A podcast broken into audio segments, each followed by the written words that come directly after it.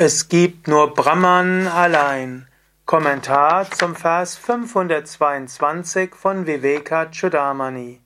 Shankara schreibt: Die Welt ist ein ununterbrochener Strom an Wahrnehmungen von Brahman.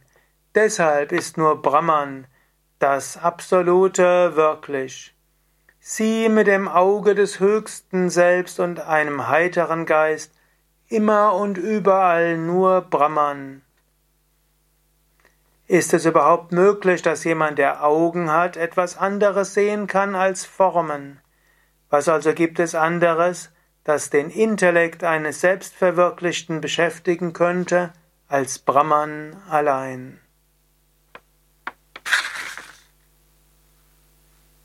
Da kann man fast nichts dazu sagen.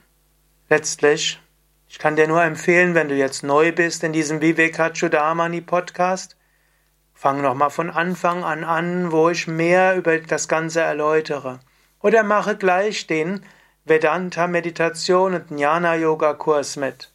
Es gibt ja auch den Vedanta Meditation und Jnana Yoga Kurs. In 20 Lektionen lernst du die Grundlagen von Vedanta. Shankara sagt ja an anderer Stelle, es gibt verschiedene Schritte zur Verwirklichung. Shravana. Shravana heißt hören, dann Manana, darüber nachdenken.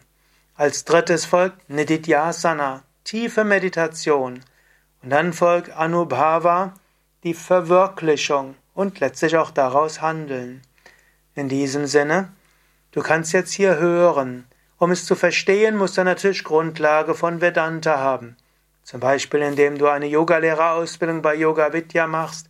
Zum Beispiel, indem du eine Vedanta-Weiterbildung bei Yoga Vidya besuchst.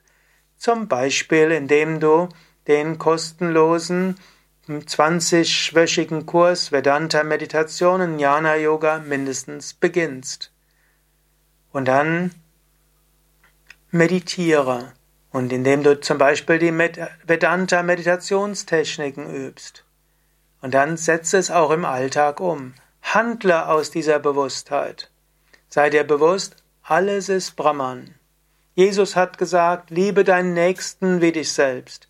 Warum? Der Nächste ist dein Selbst. Es gibt keinen Unterschied zwischen dir und dem anderen. Oder auch liebe deine Feinde.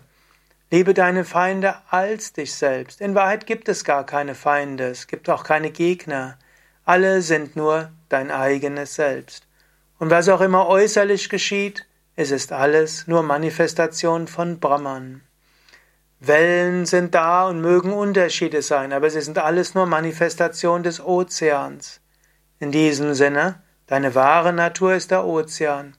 Von der relativen Natur bist du auch wie eine Welle in Kontakt mit anderen Wellen. Und dein Leben geht in eine bestimmte Richtung. Und es gibt Höhen und Tiefen wie bei einer Welle. Aber in Wahrheit bist du immer das eine unendliche Brahman. Mache dir das bewusst. Ja, ich bin mir bewusst, dass gerade diese Vorträge jetzt, den Abschluss, eigentlich immer wieder um das Gleiche gehen.